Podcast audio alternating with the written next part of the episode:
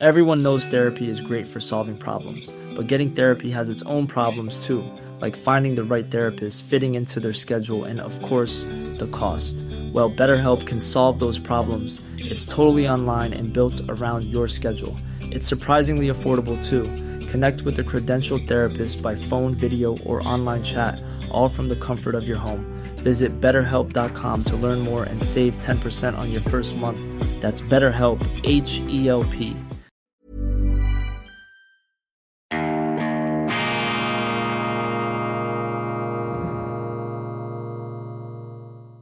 Grüezi miteinander. Einen wunderschönen guten Morgen, meine sehr verehrten Damen und Herren. Ich grüße Sie herzlichst zum Wochenstart bei Weltwoche Daily, die andere Sicht. Unabhängig, kritisch, gut gelaunt am Montag, dem 13. Juni 2022. Vergessen Sie nicht, die Weltwoche zu abonnieren. Im App Store gibt es hervorragende Angebote, unter anderem das 9 Franken Einstiegsabo, das Sie in das ganze vielfältige Universum unserer Zeitung hineinführt und womit Sie uns ebenfalls helfen, wenn Sie auf YouTube dieses Programm schauen, abonnieren Sie Weltwoche Daily auf YouTube. Wir sind bereits bei über 70.000 Abonnenten angelangt. Ich hätte mir das nie vorgestellt. Als wir angefangen haben, waren wir, ich weiß nicht, bei ein paar hundert oder anfangs in den niedrigen tausend. Auf jeden Fall ganz, ganz herzlichen Dank für diese Wachstumsraten, für diese Zustimmung und äh, machen Sie weiter, geben Sie uns wo auch immer möglich äh, möglichst viele Sterne, wenn es Ihnen gut gefallen hat, äh, Daumen hoch, wenn es Ihnen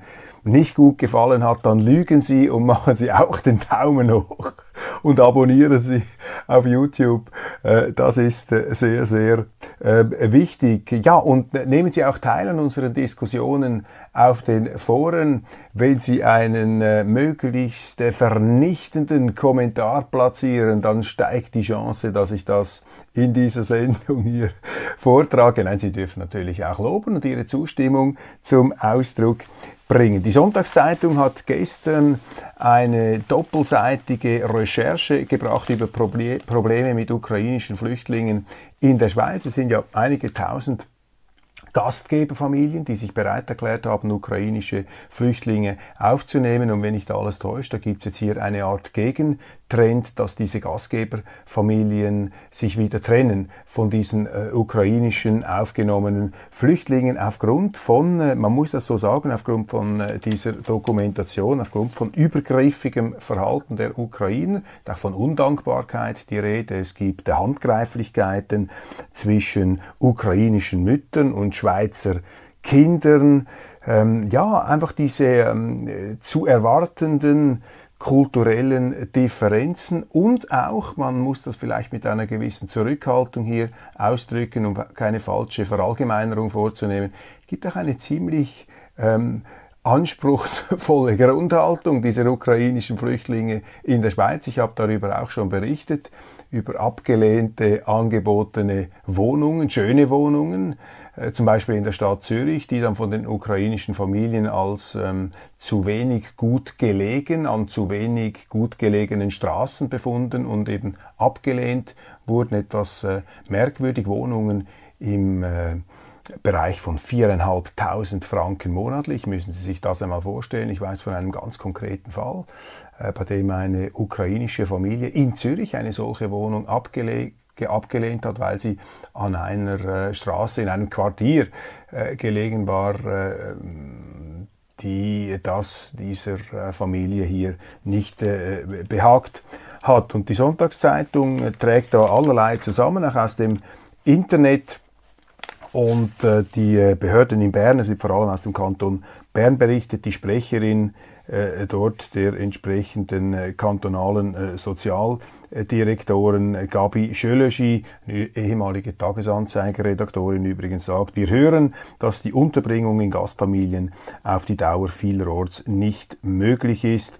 Oft endeten die Wohngemeinschaften einvernehmlich, sagt die Berner Gesundheitsdirektions Sprecher, sagt der Berner Gesundheitsdirektionssprecher Giebel, aber eben nicht nur. Ja, das ist klar, das sind unterschiedlichste Mentalitäten und man muss sich hier auch wieder mit der unerfreulichen Tatsache konfrontieren, dass eine erkleckliche, erkleckliche Zahl dieser ukrainischen Flüchtlinge offenbar nicht mit letzter Dankbarkeit in die Schweiz ähm, gekommen äh, sind auf der Flucht vor Tod und Verfolgung, sondern es scheint sich da doch eine gewisse Mentalität abzuzeichnen, die eher auf Migrationsgründe aus anderen Motiven schließen lässt. Insgesamt ja etwa sechs Millionen Ukrainer haben das Land verlassen, obwohl im Großteil der Ukraine gar kein Krieg herrscht, keine unmittelbare Bedrohung der Zivilbevölkerung. Viele sind in die Schweiz gekommen und das ist ja auch ein, ein Muster in der ganzen Migrationsthematik. Je weiter ähm, ein Migrant von seinem unmittelbar ähm, gefährdeten Umgebungshintergrund fortreist, desto größer wird die Wahrscheinlichkeit, dass diese Flüchtenden aus äh, Motiven der, äh, des Wirtschaftens, aus Motiven des Wohlstands, aus wirtschaftlichen Überlegungen ähm, entsprechend weit reisen. Das ist hier natürlich auch der Fall. Und interessant allerdings ist, dass ähm, es kaum Opposition gegeben hat in der Schweizer Politik gegen ähm, diese ähm, ja, mehr oder weniger vom ersten Tag an ähm, lancierte faktische Personenfreizügigkeit ähm, mit der Ukraine. Das ist das, was wir in der Schweiz inzwischen haben. Personenfreizügigkeit mit der Ukraine. Wenn Sie Ukrainer sind, können Sie in unser Land kommen. Sie haben vollen Anspruch ähm, zu den Sozialleist auf die Sozialleistungen. Man hört auch aus den Gemeinden, dass äh, viele Ukrainer nicht bereit sind, für ähm, Grundleistungen zu bezahlen, Benutzung von ähm, Schwimmbädern, Benutzung von öffentlicher, öffentlichem Verkehr, Sportplätzen dass hier äh, die Meinung vorherrscht, dass das alles gratis zur Verfügung gestellt werden muss. Auch hier wieder eine Anspruchshaltung, die immer mehr Leuten auf, den, ähm, ja, auf, die, auf die Nerven geht oder nicht verstanden wird und was die Leute auch irritiert ist, dass man darüber nicht offen sprechen kann, dass man dann gleich äh, zum äh, seelenlosen Vollstrecker oder zum seelenlosen Hilfsknecht von Putin wird. Aber eben interessant, nicht einmal die SVP und ich muss es auch selbstkritisch sagen, auch ich äh, habe davor zurückgeschreckt, äh, diese Flüchtlingsbewegung am Anfang äh, zu kritisieren und den Behörden zu sagen, du, hallo, ihr müsst aufpassen, ihr könnt nicht einfach die Tore öffnen. Ich meine, wir haben das schon etwas gesagt, auch in dieser Sendung, aber man hätte das vielleicht noch viel eindringlicher tun sollen. Aber in dieser ähm, auch verständlichen Empörungswelle aufgrund des äh, Einmarsches der Russen in der Ukraine, jeder wollte zeigen,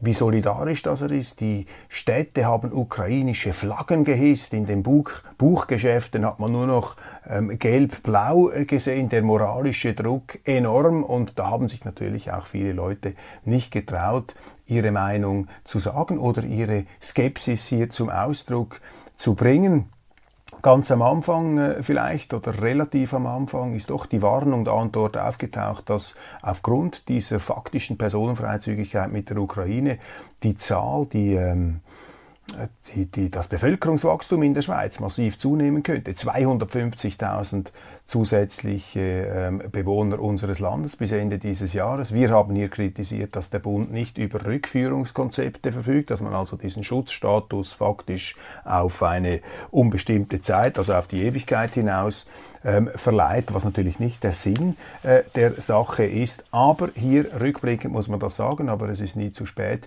Die SVP hätte sich viel kritischer mit diesem Zustrom aus der Ukraine auseinandersetzen müssen, aber eben auch innerhalb innerhalb der SVP sind Stimmen laut geworden, ähm, die aus einem schlechten Gewissen heraus gerufen haben, nein, nein, wir dürfen jetzt nicht kritisieren, wir müssen jetzt auch zeigen, dass wir hier in dieser internationalen Front gegen die Russen stehen und deshalb kann die Solidarität mit den Ukrainern nicht groß genug sein. Verstehen Sie mich richtig? Es gibt hier natürlich schon ähm, brutalst betroffene Familien und selbstverständlich ist in so einer kriegerischen Zeit, wo an den Osträndern Europas ein Gemetzel äh, stattfindet. Man muss allerdings auch sagen, äh, sofern das noch erlaubt ist, ein relatives Gemetzel. Man tut jetzt so, als sei das der fürchterlichste und schlimmste Angriffskrieg aller Zeiten. Jeder Krieg ist schlimm von den schieren Opferzahlen. Zum Glück, zum Glück kann man sagen, ist der Ukraine-Krieg noch nicht so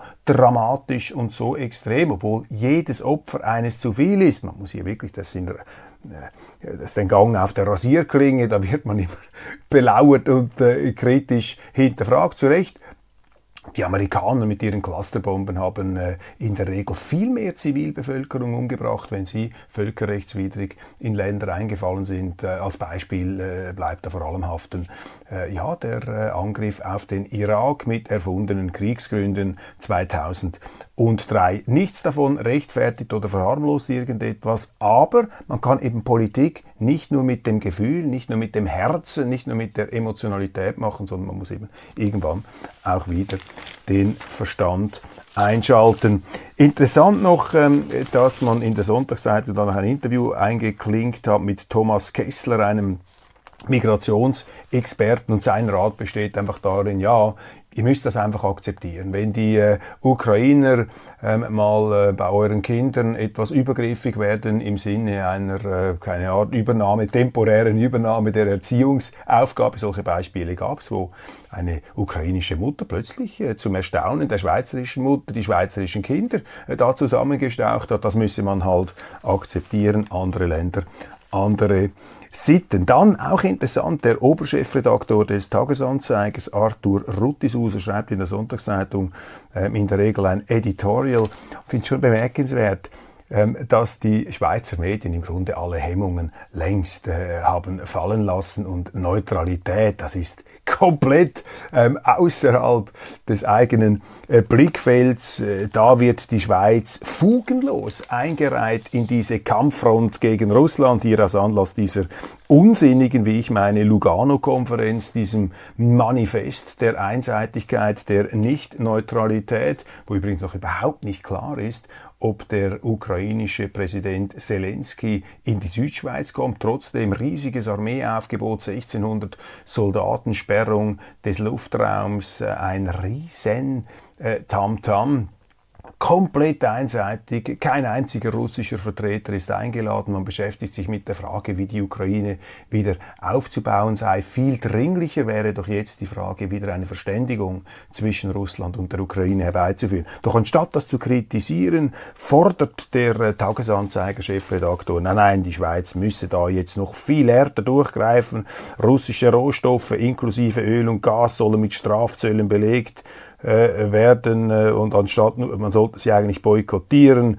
Das würde Russlands Einnahmen schwächen und gleichzeitig wäre Geld verfügbar, um Waffenlieferungen in und Wirtschaftshilfe für die Ukraine zu finanzieren. In dem Sinn ist die Lugano-Konferenz eine Chance, Putins Sieg in der Ukraine zu verhindern, ob nun so Zelensky auftaucht oder nicht. Also diese Konferenz soll nach Auffassung des Chefredaktors einer großen Schweizer überregionalen Zeitung dazu bestimmt sein, hier noch einmal die Kriegsanstrengungen gegen Russland heraus äh, in der Schweiz zu bündeln, um die Russen endgültig in die Knie zu zwingen. Es ist schon bemerkenswert, erschütternd, muss ich das jetzt, äh, was die emotionale Wirkung angeht, sagen, erschütternd, dass Schweizer Journalisten sich hier komplett haben fortreißen lassen von äh, diesem, ja, von diesem diesen neutralitätswidrigen, von diesem neutralitätszertrümmernden Zeitgeist und wesentlich verantwortlich dafür ist eben der Bundesrat, ist der Bundespräsident äh, himself, der sich da auf die Barrikaden gestellt hat und diese Neutralität ähm, beerdigt hat. Entsprechend opportunistisch schreiben hier die Zeitungen. Übrigens auch die äh, Neue Zürcher Zeitung. Sie hat einen großen Leitartikel veröffentlicht am Samstag durch die Inlandchefin Christina Neuhaus in der sie ähm, ja geradezu jubelt, dass die Schweiz jetzt hier äh, als äh, Mitglied des nicht ständiges Mitglied des UNO-Sicherheitsrates die Chance bekommt, äh, Werbung in eigener Sache zu machen hier in diesem Gremium, wo über Krieg und Frieden, wo über die Weltpolitik entschieden wird. Das ist quasi die tiefe Sehnsucht vieler Schweizer Journalisten offensichtlich und noch mehr Schweizer Politiker, dass sie auf solche internationalen Bühnen steigen können, damit die Schweiz dann endlich auch einmal etwas ist, nicht dieser Kleinstaat hinter den sieben Bergen. Eine komplett verfehlte Perspektive. Denn äh, die Schweiz ist nun mal ein Kleinstaat und seit Marignano 1515 ist es fertig, dass wir politisch, machtpolitisch, kriegspolitisch, militärpolitisch eine bedeutende Rolle auf diesem Planeten spielen. Und das ist auch gut so. Wir haben andere Stärken. Wir können als immerwährend bewaffnet und umfassend neutrales Land viel wirksamer den Frieden herbeiführen, als wenn wir im UNO-Sicherheitsrat mit den Großmächten mittanzen in einem UNO-Sicherheitsrat überdies, wo ja gar nicht das Völkerrecht regiert. Man sagt immer, ja, die Schweiz muss sich einsetzen für die Einhaltung des Völkerrechts, als ob wir das könnten. Ich meine, können wir die Amerikaner stoppen, wenn sie einen, wenn sie einen äh, Irak bombardieren, können wir die Russen stoppen, können wir die Chinesen stoppen, wenn sie irgendwann einmal ihre Panda-Pranken Richtung Taiwan ausstrecken. Das ist doch kompletter Größenwahn. Das ist eine Großmachtallüre, die sich da ausbreitet, aber betrunken von diesem Machtrausch schreiben die Zeitungen, auch die NZZ, einst eine Gralshüterin äh, des klassischen traditionellen Neutralitätsverständnisses. Ja, die, die lassen sich hier wiederum äh, berauschen, aufputschen von diesen Fantasien eingebildeter ähm, Größe. Ein paar verdrückte, verklemmte, kritische Bemerkungen gibt es dann doch noch ähm, wo man merkt, dass äh, die Inlandchefin von leisen Zweifeln beschlichen wird. Ich zitiere, denn in diesem Gremium wird die Haltung eines Landes für die ganze Welt sichtbar. Ja, fast ein bisschen unheimlich wird es einem da. da er, das eröffnet der Schweiz eine Möglichkeit, die Diskussionen, die sie intern führt, nach außen zu tragen. Was ist denn das? Ich meine, und uns hier aber quasi bis auf die Unterhosen abziehen, international. Sie kann gleichzeitig auf ihre Neutralität pochen und sich bei Fragen zum Ukraine-Krieg auf die Seite des überfallenen Staates und des Völkerrechts stellen. Nein, das kann sie eben nicht, liebe NZZ. Neutral kommt von Neutrum, lateinisch keins von beiden. Das heißt, sie können sich eben auf keine Seite stellen. Und das dümmste Argument, das man in diesem Zusammenhang hören kann, Sie verzeihen hier etwas diese abfällige Bemerkung, das dümmste, das allerdümmste Argument, das man in diesem Zusammenhang immer wieder hört, heißt, ja, wenn man neutral ist, dann ist man ja auf der Seite des Aggressors. Es kann gegen einen Aggressor keine Neutralität geben. Das ist so das äh, Argument, mit dem Franka Meyer, äh, der Chef und Oberpublizist und Kolumnist des Ringier Verlags, Tags, äh, gestern äh, Sonntag, ähm, meine Wenigkeit angegriffen hat. Ich werde dort übrigens als schrillster Schreihals der Schweizer Politik bezeichnet. Ähm, Wobei Schreihals und schrill äh, pleonastisch ist. Ich kenne keine nicht schrillen Schreie, aber ich schreie gar nicht. Ich rede ja in normaler Zimmerlautstärke. Äh, Gut, egal. Ähm, wenn man keine Argumente mehr hat, dann muss man auf die Person spielen. Aber hier, ich meine, das ist doch völlig absurd und geschichtsblind. Die Schweiz ist ja neutral geblieben, eben auf keiner Seite.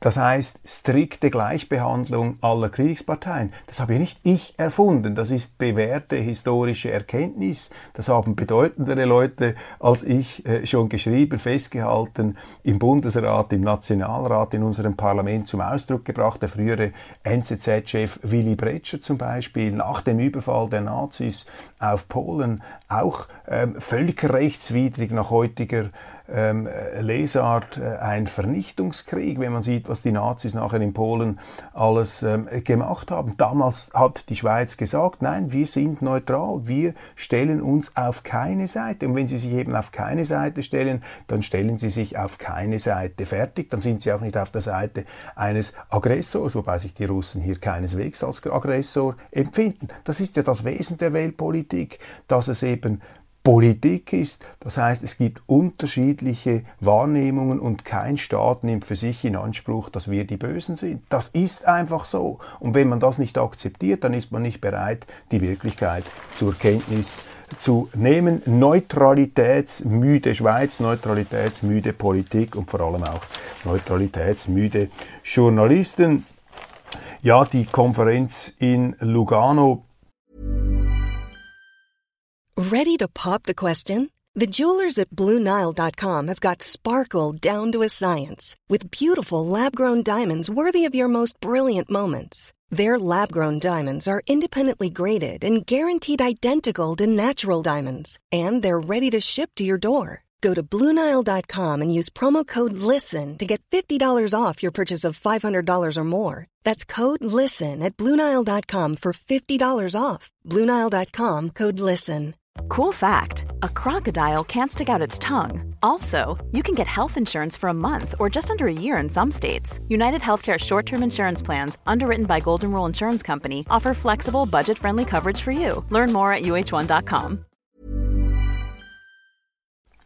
Die Schweiz ist verpflichtet, die Sicherheit von Personen, die nach Völkerrecht äh, besonderen Schutz genießen, zu gewährleisten. Ähm, ja, der Bundesrat ist verpflichtet, aufgrund dieser äh, Zelensky-Festspiele, dieser Ukraine-Festspiele am Lago Lugano ein massives Sicherheitsdispositiv hochzufahren. Und auch das äh, noch einmal ist das Gegenteil dessen, was die Schweiz außenpolitisch tun sollte.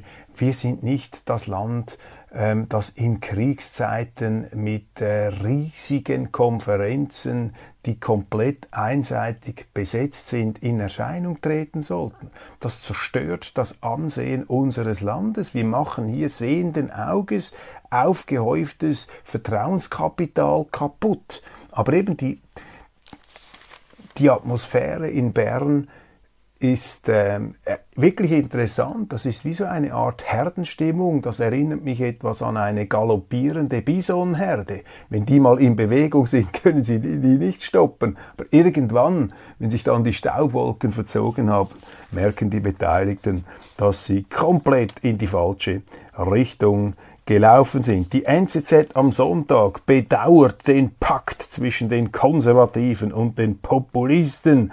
Anlass ist äh, der strudelnde britische Premierminister Boris Johnson und natürlich immer wieder Donald Trump, der Oberpopulist. Das ist ja auch so ein Kristallisationspunkt der Debatte ähm, wenn sie Donald Trump nicht absolut verteufeln und in schwärzesten, äh, dunklen äh, Farben verdammen und kritisieren, dann sind sie in gewissen Kreisen schon nicht mehr satisfaktionsfähig. Das ist so ein kleines ähm, Fähnchen, ein Gesinnungsfähnchen, das da reingezogen äh, wurde. Wie halten Sie es mit Donald Trump? Wie halten Sie es mit Donald Trump? Und wenn Sie es da etwas äh, differenziert halten, Gnade ihnen Gott, dann werden sie nicht mehr eingeladen in wohlmeinenden Kreisen. Der Pakt zwischen dem Populismus und dem Konservatismus. Wissen Sie, was die Journalisten eigentlich meinen, wenn sie Populismus schreiben?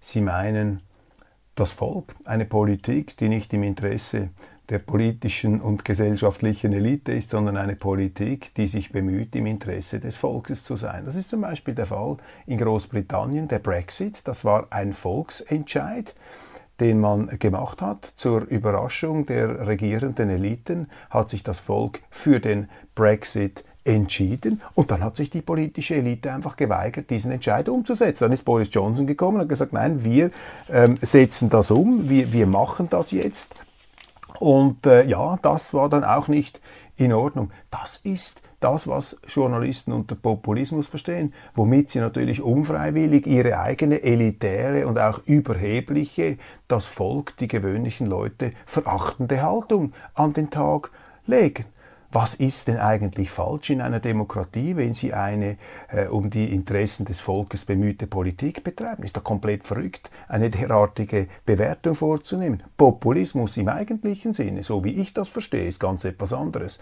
Ein Populist in meinem Verständnis, übrigens auch im Dudenverständnis, ist ein Politiker, der immer das sagt, was das jeweilige Publikum vor ihm hören will, von ihm hören will. Wenn er also vor Sozialisten spricht, ist er ein Sozialist. Wenn er vor Rechten spricht, ist er ein Rechter. Wenn er vor Managern spricht, redet er wie ein Manager. Also diese Zelig-Politiker, diese Chamäleon-Politiker, diese Schlangenölverkäufer, äh, die immer das verkaufen, was das jeweilige Publikum hören will. Das sind die eigentlichen Populisten. Aber ein Boris Johnson mit seiner Botschaft, ähm, Brexit ähm, muss jetzt gemacht werden, hat das ja durchgezogen. Völlig unpopulistisch im eigentlichen Sinn des Wortes. Oder auch ein Donald Trump ähm, hat seine Überzeugungen, die er da äh, vertreten hat, relativ geradlinig äh, durchgebracht. Das ist nicht populistisch in dem Sinn, wie es der Duden äh, festhält, sondern das ist eine Politik, die sich eben bemüht, wie sich Trump auch ausgedrückt hat, die vergessenen Leute, die Deplorables, wie sich äh, Hillary Clinton sehr, sehr abfällig ausgedrückt hat, die wieder abzuholen. Bleiben wir noch einen Moment in den USA. Da gibt es ja jetzt ein öffentliches Hearing zum Sturm auf das Kapitol, komplett einseitig besetzt mit irgendwie Großteil Demokraten und dann sind noch zwei Republikaner äh, dabei, die immer schon gegen Trump waren. Also ein Schauprozess äh, geradezu und ähm, das Ganze inszeniert zu besten ähm, Einschaltquotenzeit, also in der Hauptsendezeit des Fernsehens. Trotzdem hält sich das Interesse in Grenzen, weil die Amerikaner mehr interessiert sind an steigenden Energiepreisen, einer galoppierenden Inflation und sie finden es vermutlich äh, etwas bemühend, dass man jetzt auf einen äh, abgewählten Präsidenten hm, da losgeht. Und das sage ich vor dem Hintergrund, dass äh, die Vorgänge des 6. Januar ja tatsächlich äh, ein schiefes Licht auf Donald Trump werfen, haben wir hier schon oft gesagt. Aber äh, das ist jetzt auch nicht das größte ähm, Drama, das je auf diesem Planeten stattgefunden hat. Und vor allem muss man es auch immer wieder im Zusammenhang sehen mit den von links inszenierten und auch bejubelten Ausschreitungen im Zusammenhang mit dem Todesfall George Floyd. Da haben ja die amerikanischen oder einige amerikanische Innenstädte über äh, Wochen, über Monate gebrannt. Da sind 25 Menschen getötet worden, Polizisten, es wurden Polizeistationen abgefackelt, auch öffentliche Gebäude in Brand gesteckt. Und äh, da staunt man einfach etwas über die Einseitigkeit der Empörung dieser ewigen Trump-Ankläger, die ja von Anfang an, also jetzt auch dieses äh, Komitee, das sich da in die, äh, äh ja, auf die Barrikaden steigt, die haben ja von Anfang an versucht, Donald Trump auf rechtlichem Wege auszuschalten. Zum Teil die gleichen Leute, die auch diese fabrizierten Vorwürfe, es gebe eine Russland-Verschwörung in die Welt gesetzt haben. Adam Schiff war hier sehr wichtig, ist jetzt auch wieder dabei, ein alter Vertrauter. Und es geht ihnen ganz einfach nur darum, zu verhindern, dass Donald Trump jemals wieder in die politische Arena steigen kann. Dann ein sehr manipulativer Artikel in der NZZ. Ich zeige Ihnen das mal ganz kurz. Sie sehen hier das Logo der SVP, ein Sünneli, ein Sönnchen, eine Sonne ein Männchen, wandelndes Sonnenmaskottchen. Und dieses Bild illustriert einen Artikel über die, ähm, den Zwang zur Offenlegung, neue Regeln zur Offenlegung von Spenden, Parteispenden in der Schweiz. Hier hat das Parlament ein äh, neues Gesetz äh, verabschiedet. Und dieses Gesetz äh, führt dazu, dass bereits bei den, neuest, bei den nächsten Wahlen die ähm, Behörden, äh, dass, dass die, Entschuldigung, die Parteien offenlegen müssen, wenn sie Spenden bekommen haben, die höher sind als 15.000 Franken. Und äh, um das herauszufinden, äh, wird äh, die Finanzkontrolle mit verschärften Kompetenzen ausgestattet. Die können also Razzien veranstalten in den Parteizentralen. Unglaublich, also dass der Staat hier die eidgenössische Finanzkontrolle in eine Parteizentrale einmarschieren kann, um da mit der Lupe die Finanzen zu durchleuchten. Das ist das Resultat einer äh, von links ähm, ja, auf die Schiene gelegten Gesetzgebung. Natürlich der Widerstand der SVP äh, reichte da nicht aus. Auch auf Seiten der FDP haben sich viele ähm, für diese ähm, Transparenzregelung ausgesprochen. Und jetzt gibt es einen Knatsch zwischen dem Bundesrat, der eine etwas maßvollere Umsetzung wollte, und der Finanzkontrolle, die hier also mit inquisitorischer Vehemenz die Parteizentralen durchstöbern will. Lassen Sie mich das ganz kurz festhalten, warum das falsch ist.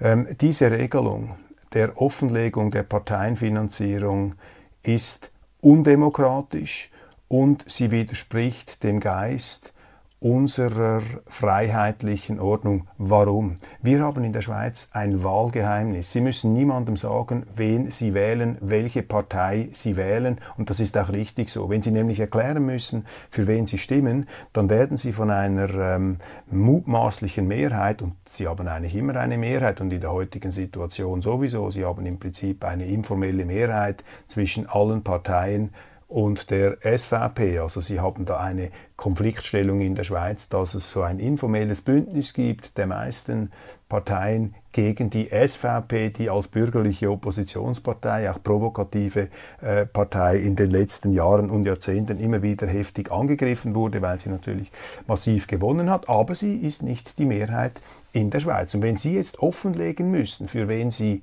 ähm, Ihre Stimme oder ihre, Ihren Wahlzettel einlegen, können Sie sich ja vorstellen, dann kommen Sie ja unter Druck, weil dann sagen Ihnen Leute, was, du wählst die SVP, hätte ich nie gedacht, okay, bei dir gehe ich nicht mehr einkaufen und ähnliche Dinge. Das sind nicht einfach Fantasien, das ist so. Und wenn man jetzt auch noch ähm, Unternehmen, Spender dazu bringen will, wenn sie diese Partei unterstützen, das offen zu legen, dann wird doch genau das Gleiche passieren. Eine Firma wird dann ein Problem bekommen mit ihren Kunden, wenn sie das nicht mehr geheim halten können, wen sie da unterstützt. Und deshalb habe ich immer gesagt, eine Finanzierung, eine Parteispende muss genauso geheim sein, genauso vertraulich wie eine eine, ähm, eine Wahlstimme des Bürgers, sonst funktioniert die Demokratie nicht. Und es ist kein Zufall, dass die SVP-Gegner, die vereinigten SVP-Gegner, diese Transparenzregeln hier ähm, gefordert haben. Denn diese privaten, auch anonymen finanziellen Unterstützungen sind äh, eine, eine wichtige Hilfe für die SVP, die ja sonst laufend geschnitten wird, die in den Medien geschnitten wird. Ich meine,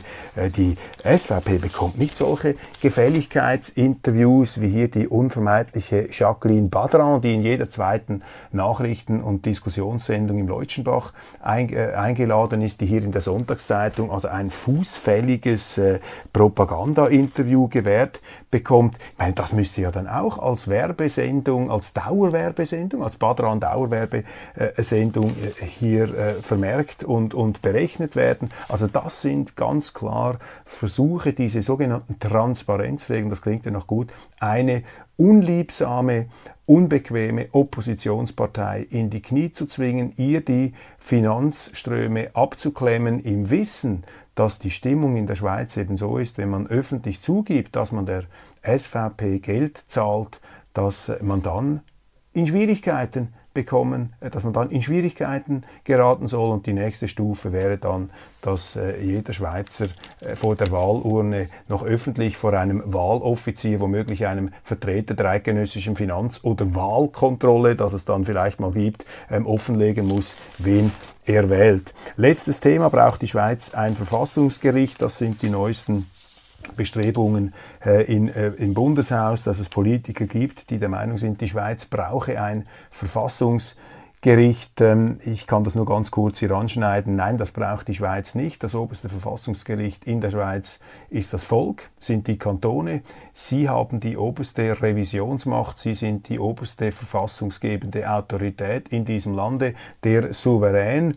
Und ähm, wenn wir hier jetzt ein Gremium mächtiger Richter hineinziehen würden, dann hätte dies einfach zur Folge, dass diese Richter, fünf oder sieben, wie viele es dann wären, die hätten faktisch mehr Macht als äh, der Schweizer Souverän. Die könnten ja dann Volksentscheide ähm, außer Kraft setzen, sie könnten Initiativen für ungültig erklären, sie könnten natürlich auch das Parlament etwas kontrollieren, aber ähm, die Missbrauchsgefahr ähm, eines solchen Gremiums ist viel zu groß und äh, man richtet auch Verfassungsgerichte in der Regel nur dort ein, wo das Misstrauen gegenüber dem Volk sehr, sehr groß ist. War übrigens ein Grund in den USA, warum es ein Verfassungsgericht gibt. Und auch in Deutschland hat man gesagt, wir brauchen ein Verfassungsgericht, weil dem Volk ist ja nicht zu trauen aufgrund der Geschichte des 20. Jahrhunderts.